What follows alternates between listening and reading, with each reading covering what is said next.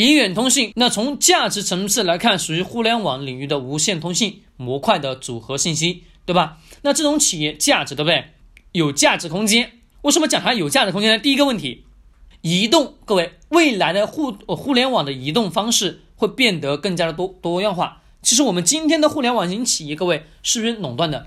对，都是垄断的。我们的啊，中国电信、中国移动啊，中国什么？联通，各位三大巨头，你们告诉我，你们使用他们的流量上网收不收钱？